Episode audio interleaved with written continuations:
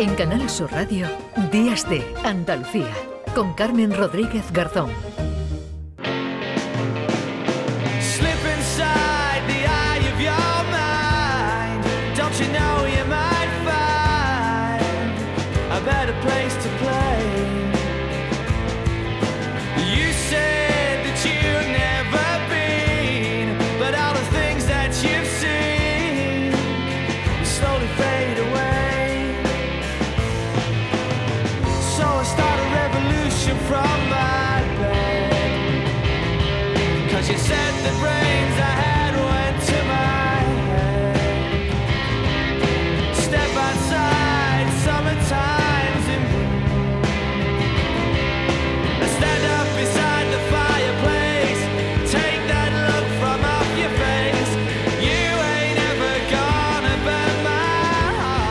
Desde Médicos Sin Fronteras han pedido el cese inmediato del derramamiento indiscriminado de sangre. También pide el establecimiento de espacios y corredores seguros para que las personas puedan llegar a ellos eh, con urgencia. Se debe permitir, dice también desde esta organización, la entrada a Gaza de suministros humanitarios básicos como medicinas, equipos médicos, alimentos, combustible y agua. Vamos a saludar a, a esta hora a no, a Carlos Bustamante, José Mario Riverri, ya hemos hablado con él, a Carlos Bustamante, que es delegado de Médicos Sin Fronteras en Andalucía. Hola Carlos, buenos días.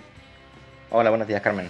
Bueno, eh, habláis de más de dos millones de personas actualmente atrapadas en la franja de Gaza y sin posibilidad o llegando ayuda humanitaria, bueno, pues muy, muy escasa, ¿no?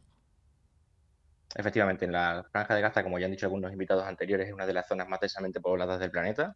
Es una, una zona muy, muy pequeña en la que viven 2,2 millones de personas actualmente. Y justo en el norte, esta zona que piden evacuar, hay más de un millón de personas.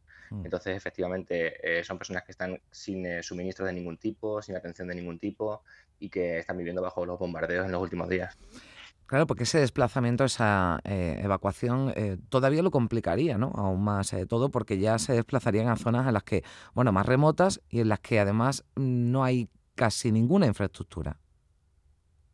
Efectivamente, la gente se tiene que desplazar del norte al sur, son un millón de personas, como decíamos, esto es casi imposible, es imposible evacuar a tanta gente en tan poco tiempo.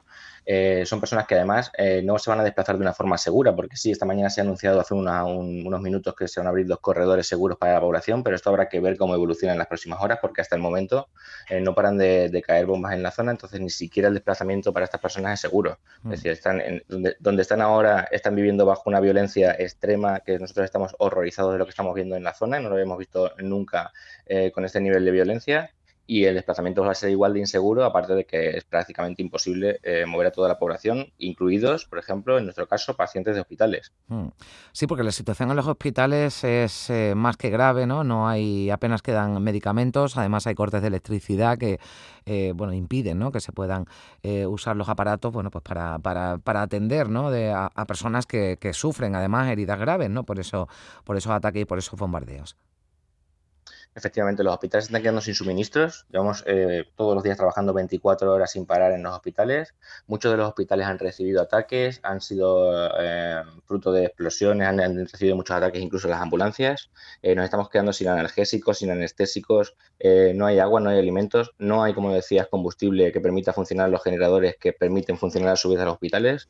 Entonces, la situación es, muy complicada para, operar con ellos. Bueno, y además los propios cooperantes, ¿no? los, los propios miembros de Médicos Sin Fronteras que trabajan eh, bueno, en vuestra organización eh, están allí, en Gaza están sufriendo también, ¿no? Están en, en, riesgo. No sé si habéis tenido eh, pues alguna, algún, algún herido entre vosotros, alguna, alguna, alguna baja, Carlos. Baja no hemos tenido, pero de momento también es muy difícil saber la situación de muchos de nuestros trabajadores, porque sí que los 20 trabajadores internacionales que tenemos en, el Gaza ya han sido en Gaza han sido evacuados al, sur, pero tenemos otros 300 trabajadores que son palestinos, mm. que con ellos es muy difícil mantener el contacto ahora mismo y que muchos de ellos se van a trabajar, se van al hospital sin saber cuándo vuelvan, si van a volver a ver a su familia o si no. Eh, estamos intentando ayudarles a buscar un refugio, un lugar seguro, pero ya te digo que muchas veces es complicado ahora mismo estar en contacto porque las comunicaciones son difíciles y no sabemos muchas veces dónde, dónde se encuentra cada uno de ellos. Pero sí que eh, muchos siguen dando atención médica en algunos de los hospitales. Por ejemplo, en el hospital de Alauda siguen habiendo compañeros dando atención médica a los heridos que siguen llegando.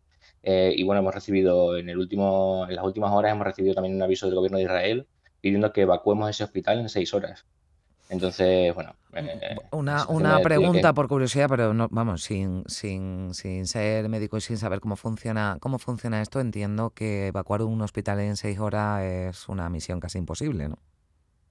Es una misión imposible, no casi, sino que es imposible, porque además, como te decía, eh, no, podemos trasladarlos tampoco en ambulancias. Ya sabemos, sabemos que al menos cuatro ambulancias han sido atacadas directamente por los bombardeos del ejército de Israel, por lo tanto tampoco es seguro trasladar a la población en ambulancias, así que no es que sea casi imposible, es que yo diría que va a ser imposible evacuar a todos los pacientes del hospital, aunque por supuesto eh, desde Médicos Sin Fronteras vamos a hacer todo lo que esté en nuestra mano por dar apoyo y, analizar la situación. Bueno, pues eh, vamos a seguir muy, muy atentos a lo que ocurre. Eh, se ha ampliado ese plazo hasta las 4 de la tarde dado por Israel, pero mm, bueno, confiemos en que todavía se amplíe aún más y al menos pues se pueda eh, salvar al máximo de población eh, posible. Gracias, Carlos Bustamante, delegado de Médicos Sin Fronteras en Andalucía. Gracias por estar con nosotros. Un saludo. Gracias a vosotras. bueno, vamos a seguir eh, pendiente de todas las noticias que llegan allí, pero también tenemos otros asuntos en días de Andalucía. Hoy nos siguen pegando abajo, abajo y arriba, al costado, al norte y al sur, con el palo de un algoritmo que mueve el pulgar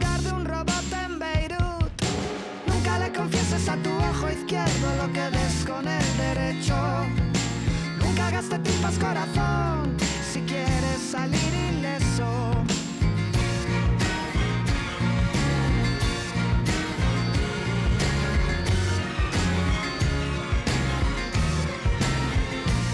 Acumulamos folclores y acentos que nunca mamamos de niños en nuestro colchón, aspirando a ver la misma Atlántida en un grano a tu oído izquierdo lo que oíste en el derecho. Nunca le pides a la razón lo que no va a darte el pecho. Ya no sé si